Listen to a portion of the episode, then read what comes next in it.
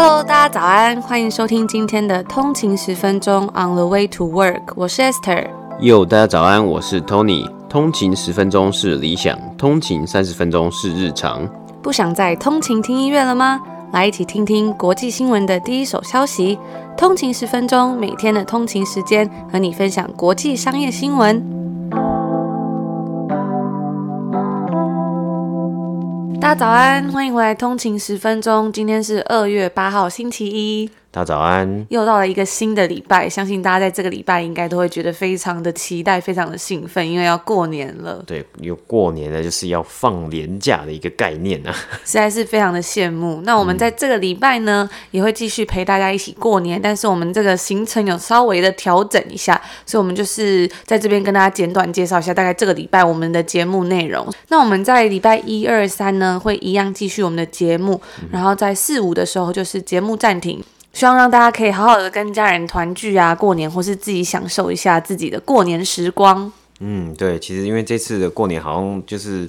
有一个连假嘛，那连假呢，通常大家可能就是好好的休息啊，或是休息完之后，然后就好好的去拜访，说哦，好久不见的家人啊，可以难得团聚一下。但是呢，我们在下个礼拜一，就是大概好像是初四的时候吧，我们就会继续回来陪大家度过这个早晨的时光。嗯，也欢迎大家来跟我们分享一下你们在过年做了什么。对，过年做什么啦？还有吃了什么年菜啊？还是有去哪里走春啊？或是哪里去踏青啊？这样子。啊，那今天呢是北美时间的二月七号星期天啊，等一下就是众所期待的 Super Bowl 超级杯啦。那这是由 Tom Brady 呢跟对决 Patrick Mahomes 这两个呢都是非常厉害的四分卫，那大家也是非常的期待。虽然我们在这里是算是一个 lockdown 的状态，然后我们的省长这个 Ontario 的省长他是有录一个影片，就说大家拜托大家，对，拜托大家一定要待在家里，那可能就是跟着家人一起度过这个超级杯的晚上，然后一起看啊。不要说一群人，然后在某一个人的家，就尽量就跟家人少少的人，然后一起来观看这个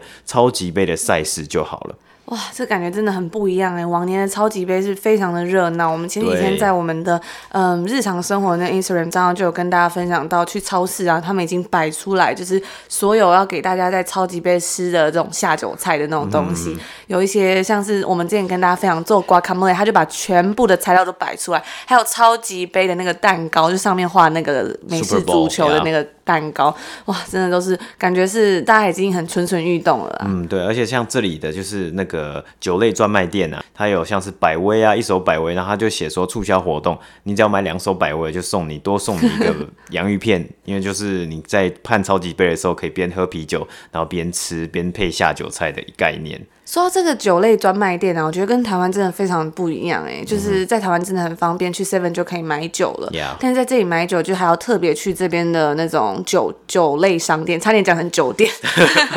像在之前在 BC，他们就是 BC Liquors 嘛，嗯、然后还有一些专卖酒的一些商店，一些红酒啊或是啤酒的专卖店。然后在这边呢、啊，就是 LCBO，所以就是我自己是觉得有点麻烦啦。以前在台湾去逛家乐福就可以顺便把东西全部买完，嗯、但这里就要分开买一下。好，那我们接下来就进入到上周五的美股三大指数。上周五是北美时间的二月五号。那上周五的道琼工业指数呢是上涨了九十二点，涨幅是零点三个百分比，来到三万一千一百四十八点。S M P 五百标普五百指数呢是上涨了十五点，涨幅是零点三九个百分比，来到三千八百八十六点。纳斯达克指数呢，同样也是上涨了，上涨了七十八点，涨幅是零点五七个百分比，来到一万三千八百五十六点。那上周五收盘啊，三大指数皆是以上涨来结束二月的第一周啊。标普五百以及纳斯达克指数呢，更是缴出了自十一月以来最佳的单周表现。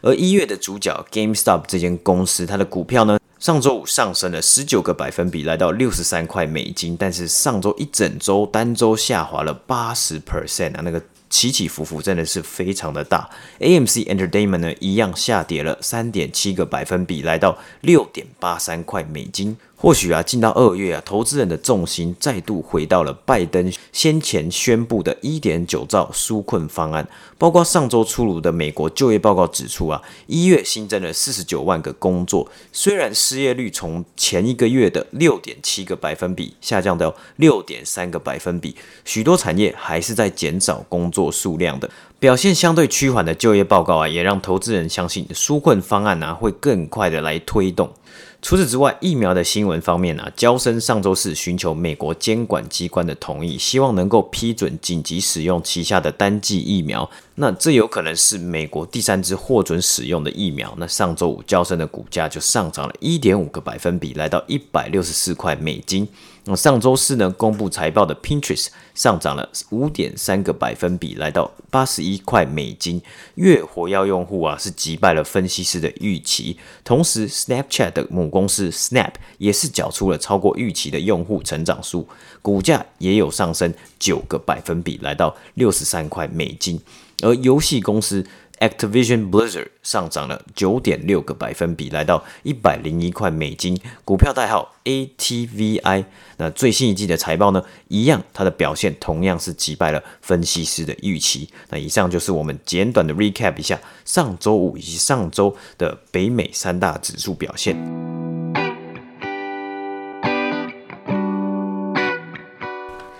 今天的第一则新闻呢，要来跟大家分享的是，因为最近还在财报季当中嘛，有许多的服装公司呢都在整理他们在之前的 holiday season 假期期间的表现，期许他们可以在二零二一年表现得更好。那相信大家应该有感觉到啊，因为疫情以来，其实很多百货公司或者是零售业他们都不能开门啊，所以想当然尔，这些服装啊或是一些东西，他们的销售额可能就是没有以往那么好了。那根据 Mastercard Spending Post 的数据显示，在一一月份百货公司的销售额，他们是成长了一点五个百分比，而其中的原因啊，是包含了像是刺激方案，还有 gift card 礼物卡的购买，以及我们之前有分享到过这个在北美的圣诞节，他们会送亲朋好友的小礼物 stockings，就是摆在他们的圣诞袜里面的那些 stockings。促进了这一次他们的销售成长，但是呢，每个品牌之间的表现还是有所差别的。那说到这个礼物卡啊，我觉得北美真的有好多各式各样的礼物卡，很适合送人或送朋友，像是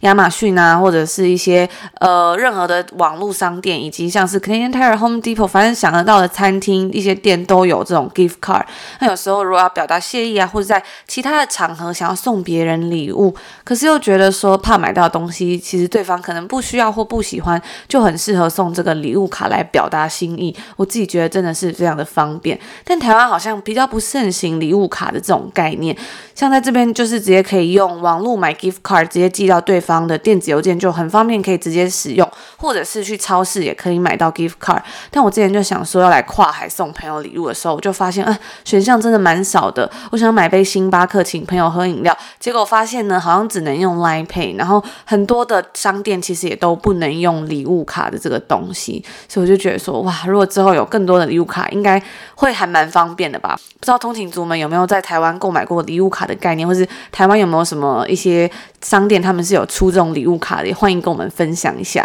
那我觉得有时候礼物卡真的是还蛮实用的，因为我记得我之前我们老板就有就是送我们礼物卡，就整个 team 就是礼物卡作为一个感谢。那他那时候送给我的礼物卡呢，就是一个。酒类专卖店的礼物卡，我觉得非常非常的实用啊！因为最近啊，有时候在家里啊，就是在家呃，可能工作嘛，那周末也没有什么娱乐啊，有时候可能就是会小酌一下，就是 就是比周末比较开开心啊，让自己比较开心一点嘛。那毕竟我们也是就是尽量找一些事情，但是那些事情呢是。可以在家里是安全的做嘛，就是喝喝喝点小酒这样子。那那时候收到这个礼物卡也是真的没有蛮开心的。我记得啊，真的每次只要到礼拜五啊，就是大概五点就是下班的话，六点下班时间啊，你去那个店啊，那个店都要排队。酒类专卖店。对，你要去那个酒类专卖店，因为那个店都要排队啊，因为大家就是可能一个礼拜的辛劳啊，要慰劳一下自己嘛，所以整个周迎接周末的开始就是先去酒类专卖店买。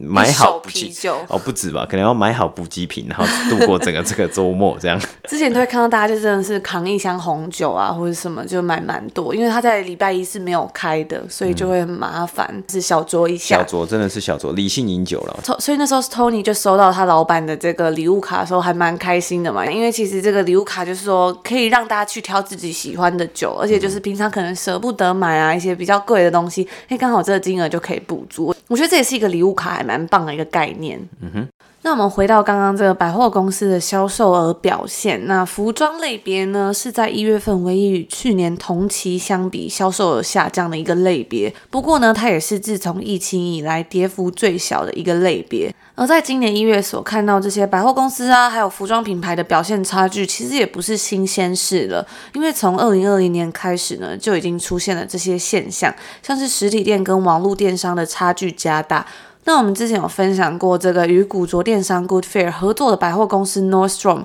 他们预计在二零二一财务年呢，收益将会成长超过二十五 percent，而网络销售额则会占比超过他们一半以上的销售，高于他在二零一九年的三分之一。那另外一家美国传统百货公司 COS，他们也公布了在与亚马逊回归合作伙伴关系的帮助下，它在这一次的假期销售期间呢，是有持续的增长。不过预计在第四季的收益仍然是会比去年同期来的下降十 percent。那因为持续的封城限制啊，让店面没有办法开张，或者是要限制流量，这些服装品牌主要还是透过网络销售来保持他们的经营。接下来呢，我们来跟大家分享一些这个品。品牌他们的财报资讯速报，Coach、K-Spade 还有著名的靴子品牌 Stuart Weitzman，他们的销售额呢，分别是下降了四 percent、十三 percent，还有二十七 percent。那在假期期间呢，刚刚提到那些品牌的母公司 Tapestry，它的总销售额是下降了七 percent。那 Ralph Lauren 呢？预计在第四季营收的下降幅度将会超过预期，而可能的原因也是因为我们刚刚提到这个封城的限制，让假期期间的销售下降。不过在这边要来提到一个特别的例外，那就是加拿大的羽绒衣品牌 Canada Goose，它在第三季的批发营收是增加了十一个百分比。那这也是因为百货公司还有零售商的发货时间比往常来的要晚。而说到这个 Canada Goose 啊，也是一间蛮值得介介绍公司。明天我们会来分享一下它这个最新一季的财报，还有以及他们这个品牌背后的故事。那最后重点整理一下，e-commerce 电商在各个零售业类别之中，其实都有成长。不过呢，因为疫情挥之不去的影响，包括消费者紧缩的钱包，可能意味着服装产业要到二零二二年以后才有望恢复疫情前的水准了。那大约有十分之四的消费者，他们是认为说，即使在接种疫苗之后啊，他们还是会减少上街购物的次数。那我自己也是觉得蛮合理的啦，因为毕竟就算接种了疫苗，这个疫情的影响已经差不多一年了吧，就是将近一年了，所以大家已经开始接受，已经这个 new normal 都不是 new 的了，所以要返回原本的这种生活，可能也是需要一些时间。那以上呢，就是我们今天为大家播报第一则关于这些服装以及百货公司的报道。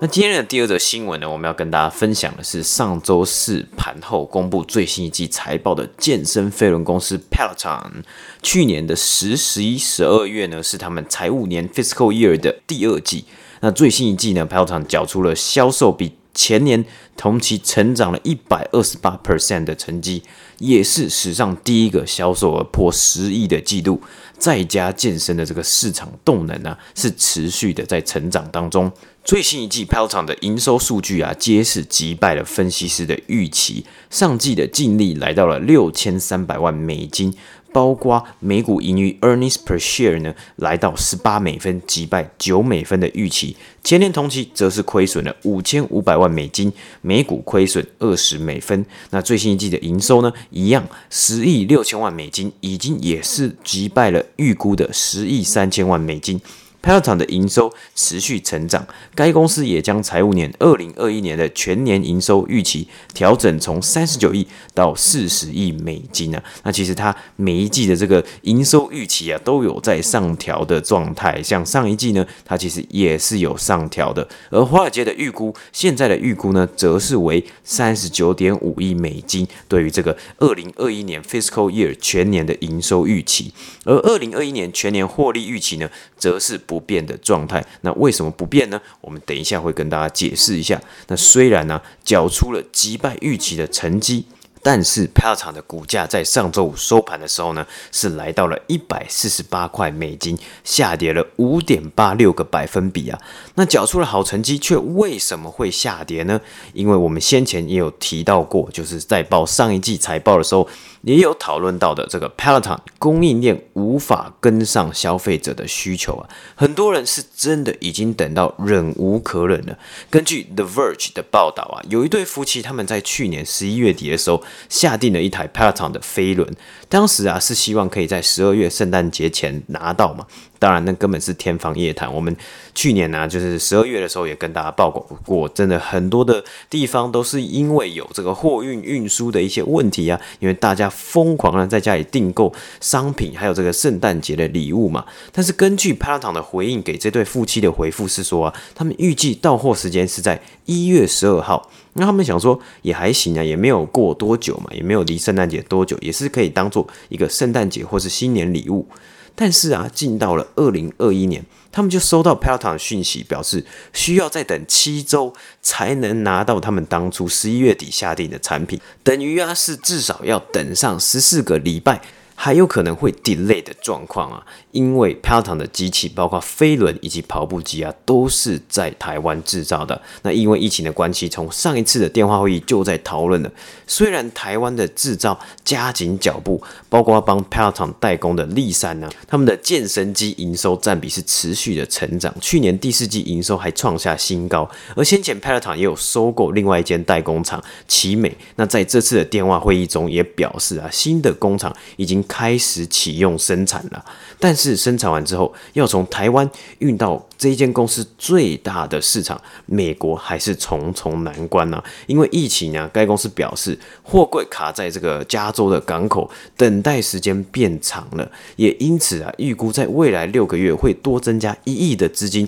投入在空运以及快速海运等方式上面啊，希望能够解决供应短缺的问题。但是 CFO 也有说到，这样的额外支出啊，会影响到毛利率，也因此 Peloton 在二零二一年全年获利的预期呢，则是不变的情况。那电话会议中也有说到啊，预期疫苗的施打以及经济重新开放，会在未来几个月帮助缓和供给，但同时啊，健身房重开也一定会冲击到 Peloton 在市场上的优势。除此之外啊，该公司在去年底也因为这个供应链的问题，宣布收购美国健身器材制造商 Precor，希望能够在美国当地市场直接制造机器，缩短整体供给的时间。但是在电话会议中啊，也只有提到这样的收购案呢、最快可能会在二零二一年底前开始量产，并且出货，所以啊，也是打上了一个问号，不太算是一个即战力可以来。立刻马上的解决现在的问题，所以啊，我们在上一季财报看到的供应链问题不仅没有解决，还面临了更严重的考验。对于未来三个月、六个月的这些考验，虽然疫情啊带给了 Peloton 许多新的用户，但是从 The Verge 的报道可以感受到啊，真的是越来越多的消费者已经开始不耐烦了，也让其他的健身器材公司。或许有机会趁虚而入。那另外一个供应链的问题啊，出现在这间公司他们最新推出的平价版跑步机，因为他们主力的商品是健身飞轮，但是他们之后呢，也陆续的在推出了跑步机。那最新的商品是一个平价版的跑步机啊，虽然那个价钱也是要两千多块美金左右。那该商品呢，是已经在英国的市场上市。但是为了能够让英国以及加拿大的市场供应充足，Peloton 将推延美国全国的上市日期。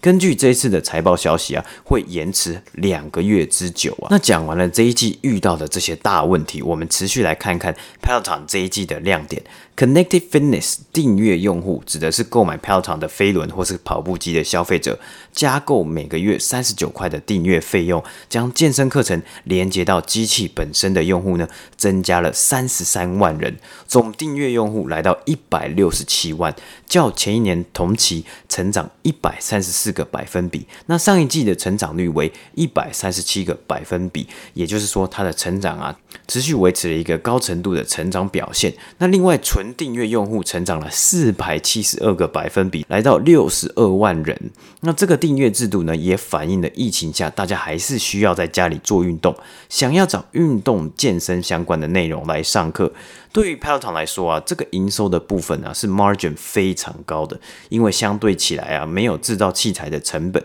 而截止上一季啊帕洛塔的总用户是来到了四百四十万人。这一季的健身器材 Connected Fitness 的 Churn Rate 顾客流失率为零点七六个百分比，较上一季的零点六五 percent 还要高一点点，但一样还是表现不错。内容方面呢、上一季的课程加入了皮拉提斯的系列课程，以及与知名歌手碧昂斯的合作主题课程，上一季吸引了超过一百万次的健身次数。那目前看来啊，这间公司还是会持续成长，但是供应链的问题仍然需要好好的处理。该公司去年二月的时候啊，就就是疫情之前啊，大约股价是在二十几块左右，那一年呢、是成长了将近三百六十个百分比啊。我们还是会持续的追踪相关的新闻。那以上呢就是今天第二则新闻的播报。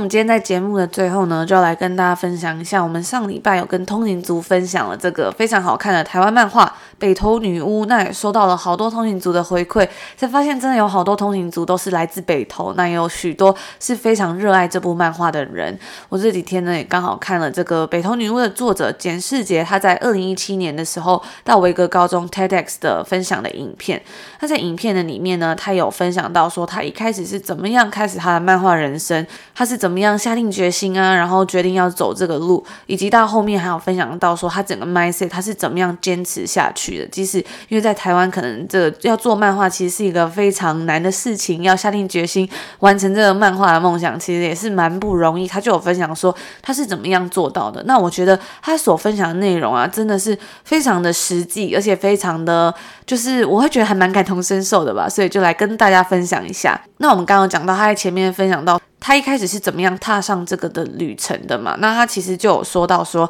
他在做这些决定的时候，并不是很轻松，像是从这个工作换到下一个工作，他其实是很害怕的，因为面对未知的事情，其实我们心中都是会觉得很紧张、很焦虑，而且呢，很多东西对他来说都是没有先例的，很多事情也是他第一次做，包含他说他是他们学校第一个做这一行的人，那他的环境中呢，其实也没有一个先例或者前辈可以引引导他。他说一开始做漫画。他没有人脉，也没有资源，所以前面的好几个月是没有什么进展的。所以他后来呢，在好几个月都没有结果之下，他就去找了一个影像公司的工作。那在这份工作中，他说他也得到了很多，认识很多很棒的人啊，很优秀的人。因为他有看，他还有在那个影片里面有放，他那时候还有去客串演出，在那个蔡依林的一个 MV 里面。我觉得他真的是还蛮幽默的。那后来他就有分享到说，在往这个梦想的路上，有时候你突破再突破，其实你已经很有勇气克服我们刚刚讲的这些焦虑啊，这些困难，一直一再的突破自己。你再怎么打破界限，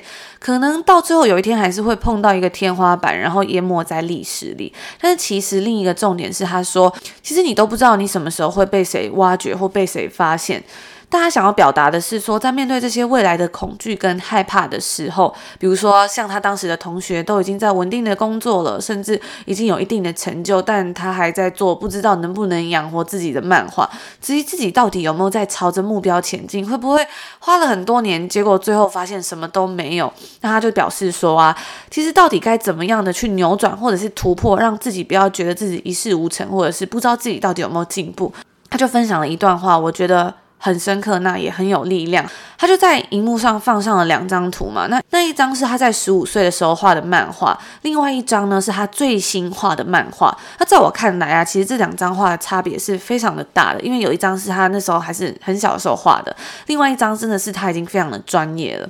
但他是表示说，那时候他小时候在画那张图片的时候，他是非常有自信，觉得自己超棒，画的超好的。但是呢，画到现在这张，我们大家都会认为说，哇，你已经画得很棒，很很专业的时候，他自己却觉得说，他反而是比较没有自信的。为什么？因为他说，他觉得他自己经历了很多现实的洗礼，但是为什么他还能够继续坚持下去呢？因为他觉得他的心态跟他当初十五岁在画那张图的时候是已经完全不一样了。重点呢，已经不再是说他到底可以画得多好、多专业、多厉害，他也还没有对这张新的图感到很满意。但是呢，这两张图片之间的 learning curve 这个成长曲线，对他来说，他自己是觉得很满意的，因为他知道他自己已经成长了，所以他可以每天这样继续坚持下去。那我觉得这其实就很像是我们在蛮久之前分享的，也是我们做这个节目的初衷，就是期望自己可以不断的成长，甚至跟你们一起每天进步一点点，然后逐渐变得更好。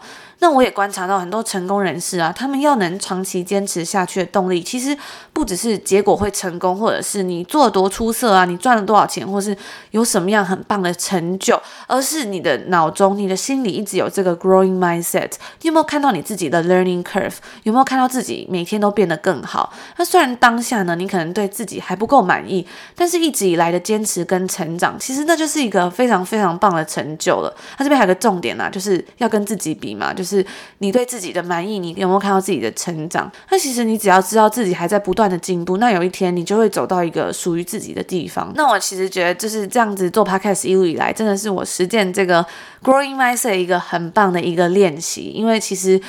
说坚持好像没有那么难，但是其实真的做几个月才发现，哇，要坚持做几个月，你说比如说三个月、五个月，其实就会发现说真的还蛮不容易的。所以我就在这边跟大家一起分享，如果你心中也有一个自己理想的目标或是你的梦想，我们就一起努力下去。那虽然结果不知道怎么样，但是看到自己的成长，我想也会是一个很棒的事情吧。那以上就是我们今天要跟大家分享的内容啦，也祝福大家有一个美好的星期一的开始。如果喜欢我们的节目的话，也欢迎通勤族不要忘了给我们一个 CLS，comment like and share。就是要留下一个五星的评价或是一个评分，那最重要的呢，就是可以分享给你的亲朋好友听，特别是这个要过年了嘛，可能会遇到很多亲朋好友。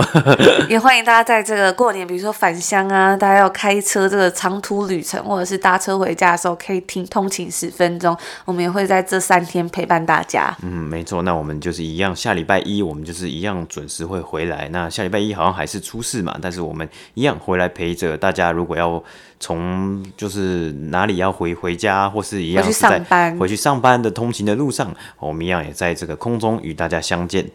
那也别忘了来追踪我们的 Instagram，来跟我们聊聊天，我们都会看哦。那如果常常喜欢我们的节目内容，想要支持我们的话，也欢迎来我们的节目下广告。我们就明天见，明天见，拜拜。拜拜。